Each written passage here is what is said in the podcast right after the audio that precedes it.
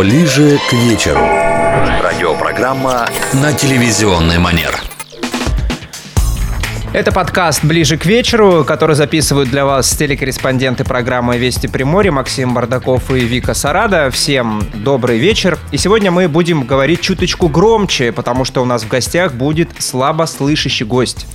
Каждый год в конце октября в нашей стране профессиональный праздник отмечают сурдопереводчики. Люди редкой, но очень важной профессии. Например, в некоторых странах Европы на каждую тысячу человек глухих приходится 300 сурдопереводчиков. В России их всего около пяти, и с годами это число, к сожалению, в стране сокращается. Каждый день сурдопереводчики помогают десяткам слабослышащих. Переводчик нужен в суде, полиции, налоговой инспекции, в отделах социальной защиты, на приеме у врача и в других жизненных ситуациях.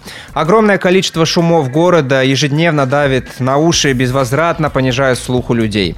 Столкнувшись с проблемой частичной или полной потери слуха, люди замыкаются в себе, начинают чувствовать себя некомфортно в обществе. По данным Краевого Минздрава, в Приморье каждый десятый имеет те или иные проблемы со слухом. Почти 30 тысяч взрослых и детей стоят на учете у врача-сурдолога. Основной причиной снижения слуха является нездоровый образ жизни. Это высокая шумовая загрязненность городских улиц, бытовой шум, регулярное прослушивание музыки в наушниках на высоких частотах. Но есть и те, кто плохо слышит с рождения. Человек редкой профессии, непростой судьбы сегодня в нашей радиостудии. Приветствуем Екатерину Шевчук, она сурдопереводчик. Катя, здравствуйте, спасибо, что пришли. Давайте начнем разговор со знакомства, чтобы наши радиослушатели много знали о вас побольше.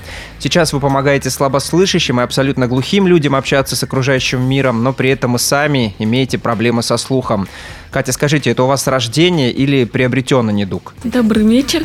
Uh, у меня я слабослышащая, слабослышащая с рождения, и это у меня по наследству. А вот родители мои не слышат но их родители, то есть моя бабушка с дедушкой, они слышащие.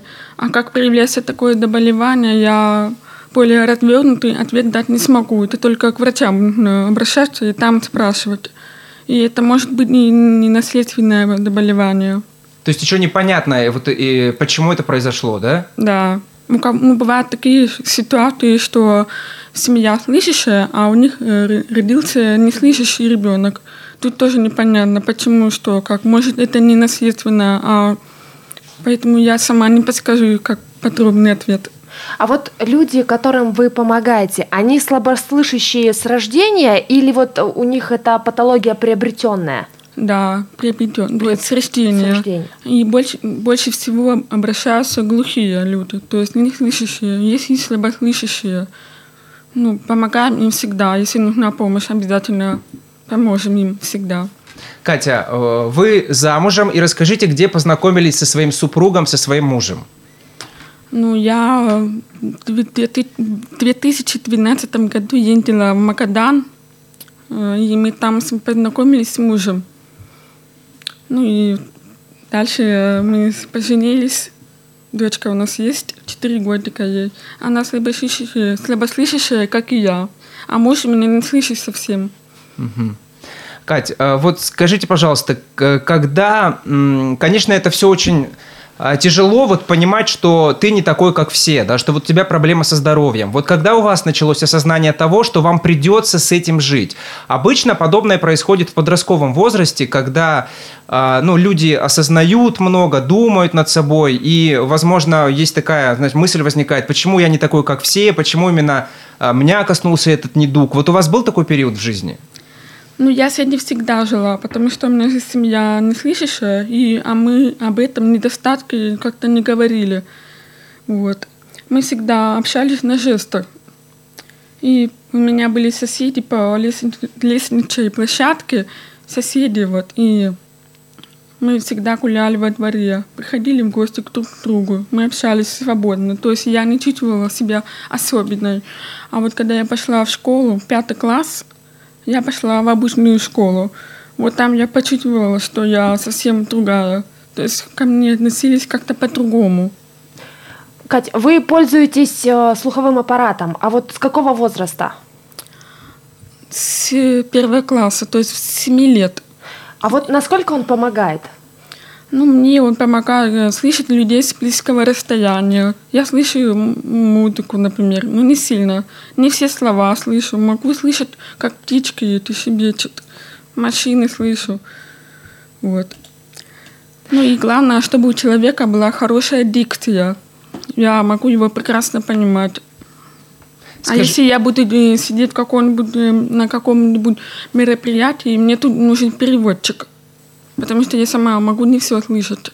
В микрофон, если на, на мероприятии, например, да, кто-то говорит, то да. здесь уже проблемы. Да, да проблемы. Не, не все могу слышать. Некоторые слова слышу, некоторые нет. Поэтому мне тут все самой нужен переводчик, чтобы я его слышала. Катя, подскажите, пожалуйста, а всем ли подходят слуховые аппараты? Вот как сложно его подобрать конкретному человеку? Тут еще сам этот э, человек, который занимается этими слуховыми аппаратами, сам подбирает, э, приносит аудиограмму человека, и там уже подбирают, э, регулируют и проверяют, как и подходит этому человеку аппарат. Ну, правильно я понимаю, что дети его тоже используют, слабослышащие, слуховой аппарат? Да, обязательно. В детский сад ходят и, и там надевают аппарат, в школу тоже обязательно носят. Скажите, вот вы сказали о том, что пошли в обычную школу. А, вы доучились в этой школе или вас потом все-таки перевели в специализированную школу? Нет, я с первый по четвертый класс училась э, в обычной школе, но там нам выделили специальный класс, и все слабослышащие были. После этого я перешла в другую школу поближе к дому, в обычную школу, и с 5 по 11 класс я там училась и выпустилась. А, то есть вот это вот как раз-таки была простая вообще школа, да? То есть не со специализированным Нет. классом? А, Мама наоборот. меня не хотела отправить в специальную школу, ага. потому что там, ну, как сказать, плохо учат. Не то, что плохо, но просто образование уже... Не то образование немного. Да, немножко другое.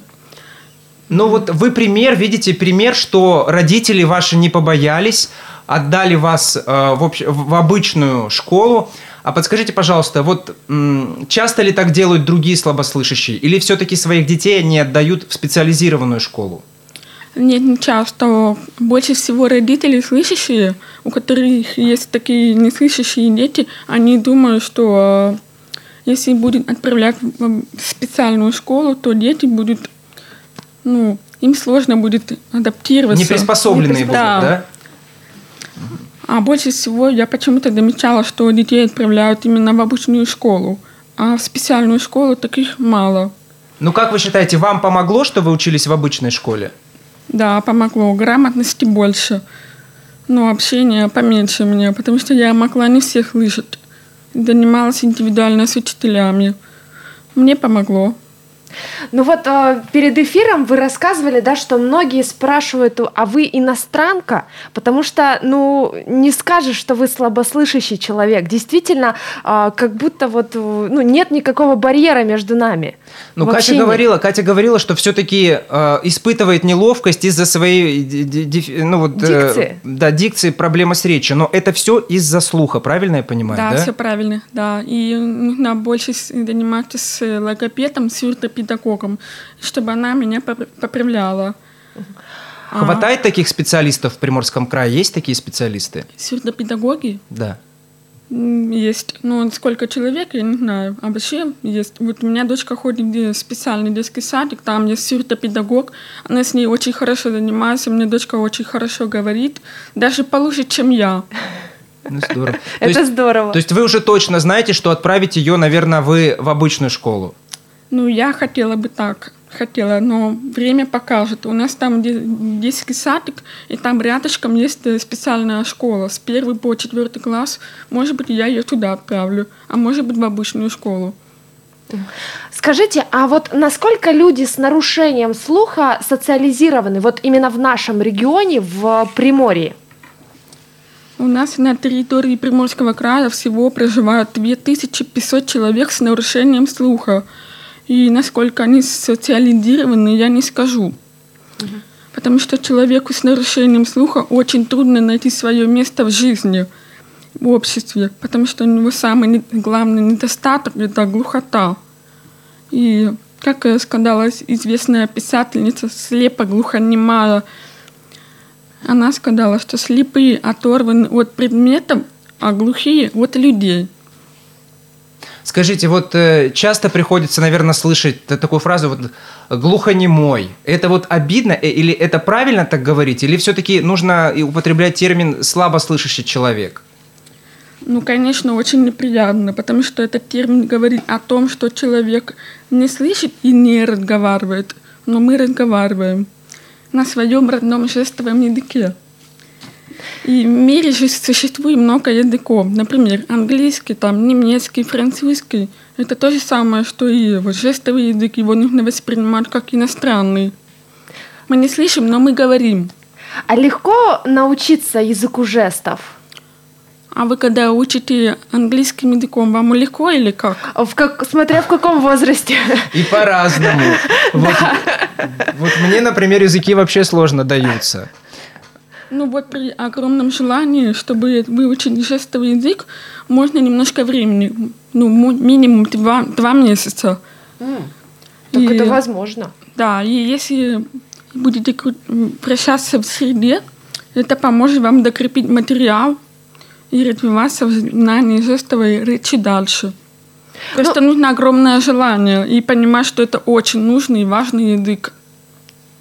Скажите, получается, что вы вот со своим ребенком уже с пеленок разговариваете на языке жестов, да? Вот совсем, когда он маленький, вы уже разговариваете, да? Я разговаривала с ней голосом и одновременно на, же- на жестовом языке, чтобы она и понимала меня и видела, что я говорю. Катя, вот вы занимаетесь сейчас сурдопереводом. Вы сурдопереводчик. Правильно ли я понимаю, что сурдопереводчиком может быть человек лишь с частичным нарушением слуха? То есть вы должны слышать речь человека, чтобы ее переводить слабослышащему. То есть не все могут быть э, сурдопереводчиком. Правильно я понимаю? Мгм. Да, все правильно. Есть такие люди глухие, есть слабослышащие, а есть и говорящие, слышащие. То есть, а слышащие в основном, в ос- в основном те люди, у которых родители глухие, либо у них дети глухие, и они знают жестовый язык. А есть глухой переводчик, который просто считывает с губ. Ну и слабослышащие, которые могут считывать тоже с губ, либо слышат с, с- этим слуховым аппаратом. Вот где нужен сурдопереводчик? Где вы применяете свои навыки? Где вы помогаете слабослышащим людям переводить речь? Это может быть учреждения какие-то, вот как мы уже сказали, и полиция, и отделы соцзащиты, и там юридическая помощь кому-то нужна. Или, может быть, это какие-то курсы, на которых вы помогаете переводить? Везде, всегда везде. Вот пенсионный фонд, э, страхование, там многофункциональные центры. Даже в магазин можем пойти. Тоже везде. Я не подскажу, что есть э, такие места, где мы не ходим. Почти везде. Но всегда нужно вместе с переводчиком ходить. Потому что бывает такое, что человек один идет, и он и друг друга человек не понимает, что глухой говорит, а что слышащий говорит ему. Всегда с переводчиком. Катерина, еще вот э, один такой вопрос. А, Где вы... а, э, Хотел задать вопрос, связанный с пандемией. Сейчас все люди носят маски. Насколько вот, этот, э, вот это время сложно пережить слабослышащим людям? Тяжело ли вам сейчас? Когда э, мы носим маски, э, закрыты у нас рты, а вы, как говорите, что вы считываете с губ очень многое. Да, вот сейчас глухие люди слишком отрезаны от мира звуков.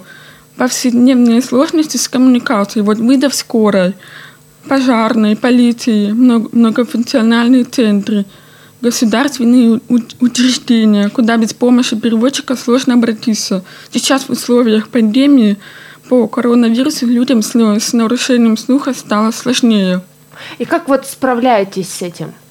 Мы обычно просим э, слышащего, слышащего переводчика позвонить и помочь глухому человеку. Даже мне, вот слабослышащему, тоже нужна помощь э, слышащего переводчика.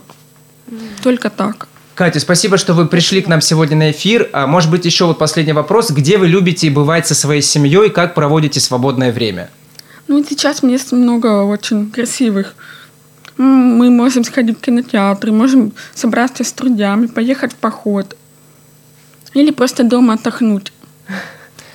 Спасибо вам большое, что вы сегодня пришли к нам. Спасибо. Очень Спасибо. приятно было с вами пообщаться и познакомиться.